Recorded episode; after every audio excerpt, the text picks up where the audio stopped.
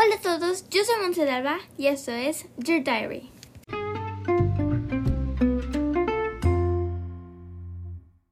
Y bienvenidos a este episodio de Hollywood Revolution. En el capítulo de hoy vamos a hablar sobre los Oscars, el evento más importante en el mundo del cine, que por cierto fue ayer. Bueno, bueno, bueno. Primero, ¿qué son los Oscars? Suban el volumen a su teléfono, carro o audífonos porque aquí está la breve historia sobre los Oscars. Poco después de establecerse la Academia de Ciencias y Artes Cinematográficas en 1927, se celebró una cena en la Sala Cristal del Hotel Biltmore, Biltmore perdón, en el centro de Los Ángeles, para discutir las metas de la nueva organización. Una de esas metas era idear un método que honrara los logros extraordinarios, fomentando así los niveles de calidad superiores en todas las facetas de la producción cinematográfica. En una de las varias juntas de las siguientes semanas, el director de arte de MGM, Cedric Gibbons, bosquejó la estatuilla de un caballero empuñando una espada, de pie frente a un rollo de película. Los cinco radios de la película representaban las cinco ramas de la academia actores, directores, productores, técnicos y escritores. Y la espada simbolizaba protección para el bienestar y avance de la industria. El diseño fue adoptado de inmediato por la Junta Directiva y engalanó la portada de la edición de noviembre de 1927 de la revista de la Academia.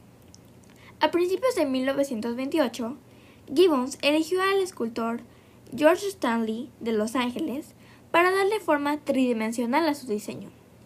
Juntos dialogaron del concepto del diseño. No se usaron modelos ni bosquejos en vivo. Stanley produjo varias versiones y entre las que Gibbons eligió una. En el diseño final se perfiló la figura del caballero y el rollo de película terminó bajo sus pies. Así nació la, la famosa estatuilla. Estatuilla. ¿Cómo se? Estatuilla. Ay. bueno, desde el banquete inicial de los premios, realizado el 16 de mayo de 1929, en el salón Blossom del Hotel Roosevelt en Hollywood, se han entregado casi 3.000 estatuillas. Ah, estatuillas. um, cada enero se funden, moldean, pulen ilustran nuevas estatuillas doradas adicionales para el RS Owens ⁇ Company, la compañía especialista con premios, con instalaciones en Chicago que la Academia conserva desde 1982. La estatuilla... ¡Ay! Perdón, ya no voy a decir la palabra. La estatua tiene 13 y media pulgadas de altura y pesa 8 y medio libras. 8 y medio libras son más o menos como 3 kilos algo así. O sea, muy pesada, la verdad. El diseño de la estatua nunca ha cambiado de su concepción original, pero el tamaño de la base ha variado. Hasta el año 1945, en que se adoptó su forma actual. Su nombre oficial es Premio de la Academia al Mérito, Academy Award of Merit, pero la estatua es más conocida por su apoyo Oscar, cuyo origen no es claro, pero hay una historia popular que cuenta que la bibliotecaria y eventual directora ejecutiva de la academia, Margaret Harry, pensó que la estatuilla, ah, bueno, se parecía a su tío Oscar, y así lo dijo. Y a partir de ese momento, los miembros de la academia comenzaron a llamarla Oscar. De cualquier forma, para la sexta presentación de los premios de la Academia en 1934, la columnista de Hollywood, Sidney Skolsky, Utilizó este nombre en su columna cuando se refería a la primera ganadora de la a mejor actriz, Katharine Hepburn, por la que, por cierto, es la que más premios tiene en el mundo de la historia de todo. La academia en sí no utilizó este apodo de manera oficial hasta el año 1939. Las 15 estatuas presentadas en la ceremonia eran de bronce sólido, enchapadas en oro. En pocos años, el bronce fue reemplazado por el metal Britannia, una aleación parecida al petre, que facilitó el alisado de su terminación. Debido a la escasez de, de metales durante la Segunda Guerra Mundial, los Oscars fueron fabricados con yeso pintado durante tres años. Y cuando finalizó la guerra, todas las figuras de yeso premiadas anteriormente fueron cambiadas por las de metal enchapado en oro. El 22 de febrero del 2015 se honrarán los logros de hasta 24 categorías regulares en la presentación 87 de los Oscars en el Teatro Dolby en Hollywood, Dolby, perdón, Dolby, en el Hollywood and Highland Center.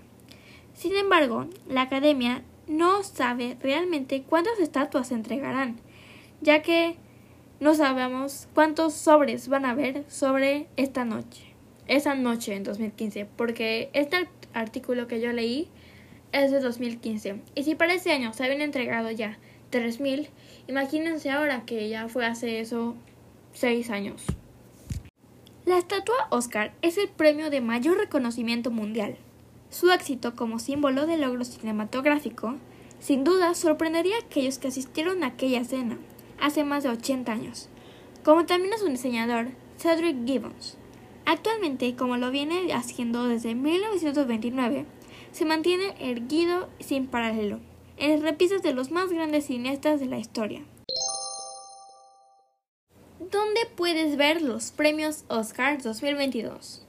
Bueno, ahorita ya pueden ver las repeticiones, pero los eventos poco a poco van regresando a nuestra normalidad habitual, haciendo que esta edición 94 de los premios Oscars retorne a su hogar oficial, el Dolby Theater, ubicado en el corazón de Hollywood en Los Ángeles, California.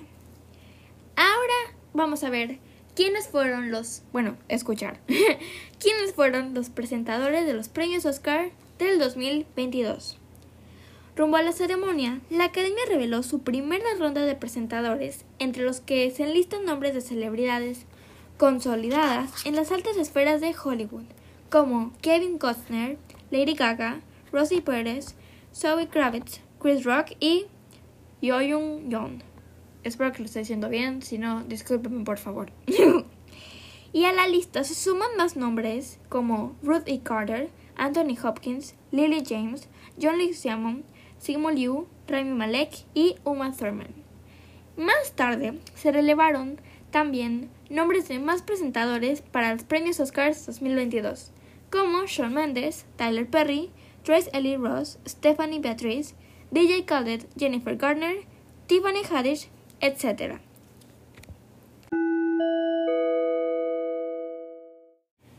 Ahora, como muchos de ustedes sepan, hay esta nueva noticia que fue real, sí, no factuada, um, sobre Chris Rock y Will Smith. El gesto de expresión de Jada Pinkett Smith, la esposa de Will Smith, lo dice todo. La broma de Chris Rock por su alopecia. Alopecia es una condición, una condición que causa la pérdida de cabello y sobre la que ella ha hablado con franqueza en el pasado. Bueno, pues no le hizo menor gracia. Acto seguido y tras esborzar una sonrisa que ahora vemos como probablemente incómoda, su marido, Will Smith, se subió al escenario y le dio una cachetada a Rock.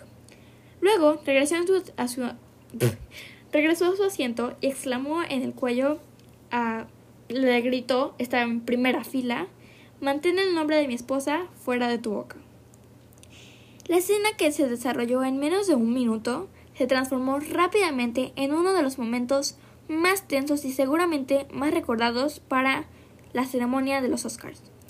Y aunque sin hacer referencia directa, Smith intentó explicar su accionar más tarde cuando aceptó entre lágrimas el premio Mejor Actor por su papel en King Richard, donde interpreta al padre de las tenistas Venus, Venus y Serena Williams. Pero obviamente esta fue una broma de mal gusto. Si bien el foco de atención recayó en la conducta de Smith, también se hizo notar que la broma de Rock era de pésimo. Esta fue la mejor noche en la historia de la televisión. Esa fue la reacción de Chris Rock a la cachetada que le dio el actor Will Smith en los Oscars. Y debes mencionar que esta es la segunda vez que Chris se burla de Yada en el escenario de los Oscars, y esta noche fue por su alopecia.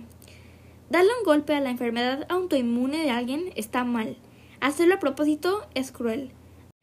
El comentario de el comediante Chris Smith fue Yada no puedo esperar a la película G. Jane 2 en referencia a la película de 1997 por la que la actriz Demi Moore se afeitó la cabeza para interpretar a su protagonista Jordan O'Neill y al insinuar que Yada podría protagonizar una posible secuela ya a su cabeza rapada. Pero hace unas horas recibimos todos, bueno, no todos, bueno, eh, Will Smith se había disculpado en su discurso con la academia, pero no se disculpó con Chris Rock por darle su cachetada. Pero hace rato pudimos ver su carta que puso en Instagram que decía, la violencia en todas sus formas es venenosa y destructiva. Mi comportamiento al fin la noche de los premios de la academia fue inaceptable e inexcusable. inexcusable. Chistes en mis gatos son parte del trabajo, pero una broma sobre la condición médica de Yana fue demasiado para mí, reaccioné emocionalmente. Me gustaría disculparme públicamente con usted. Chris estaba fuera de lugar y me equivoqué. Estoy avergonzado y mis acciones fueron negativas, no fueron indicadas del hombre que quiero ser. No hay lugar para violencia en un mundo de amor y bondad. También me gustaría disculparme con la academia los productores del programa, todos los asistentes y todos los mirando alrededor del mundo. Me gustaría disculparme con la familia Williams y mi familia King Richard. Lo lamento profundamente, que mi conducta ha manchado lo que tiene sido un viaje maravilloso por todos nosotros. Soy un trabajo en progreso. Sinceramente, Bill. Esta fue la carta de disculpas de Will Smith a Chris Rock, ya que ella se había disculpado con la academia y su película, etc. Pero, obviamente la violencia no tiene justificación, nunca debería. Pero esto es 2022, nadie ya se debe, se puede burlar sobre la condición de alguien. Pero ahora Vamos, les voy a mostrar, bueno, les voy a comentar.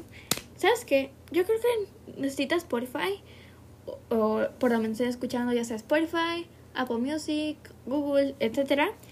Algo que te puedas poner como fotos o puedan ver el script que yo escribo para que, digamos, como unos subtítulos y al mismo tiempo que vengan las fotos, así. Pero bueno, estos son mis top 5 mejores vestidas como mujeres. Número 1, Zendaya en Valentino. Número 2, Sofía Carson en Vista Valley. Yo veo que todo el mundo habla de los demás, pero nadie habla de Sofía Carson, que se ve como impecable. Me encanta. Número 3, Nicole Kidman en Armani Privé. 4, Lupita Nyong'o, espero que le diga bien, en Prada. Y 5. Diane Guerrero en Carolina Herrera. Qué lindos vestidos, en serio. Esto fue todo trabajo de todo el equipo, obviamente de stylists, maquillistas, etc. Y estos son mis top 5 mejores vestidos hombres. Número 1, Wilmer Valderrama, que tiene como un vestido, un, no, un suit, ¿cómo se llama? Perdón, ya como que estar estudiando en Estados Unidos me está haciendo daño porque se me olvidan como algunas palabras. No tan comunes, pero como esta. ah, un traje, un traje que con verde, muy lindo, pero aunque leí todo y busqué las entrevistas, etcétera, no encontré de qué marca era, pero estaba muy lindo. Número 2, Timothy Chalamet en Louis Vuitton. Número 3, Caramo Brown en Brunello Cucci Cucinelli. número 4, Andrew Garfield, Garfield en Saint Laurent. Y número 5, pero un número importante, Benedict Cumberbatch en Giorgio Armani. Muy lindos todos. Esto fue todo por hoy. Espero les haya gustado mucho este capítulo. Recuerden que acá abajo, si le dan como swipe up, Pueden ahí dejar un comentario. Dice questions and answers, pero pueden poner sus comentarios sobre qué opinan sobre este tema o si les gustaría más de este tipo y, y también de qué les gustaría otros capítulos. primavera es definitivamente la mejor estación, ya que se celebran creo que los más importantes eventos como los Oscars y la Met Gala, entre otros, pero la verdad ahorita no recuerdo. Y mi cumpleaños, obviamente, el más importante. Espero les haya gustado mucho este capítulo y nos vemos el viernes. Y esta semana pasada no pude hacer podcast porque estuve, no de días de viaje, porque fue un examen, pero estuve fuera. pero como esto es mi diario, tampoco escribí en mi diario, así que fue, fue como mis vacaciones. Eso fue todo por hoy. Bye.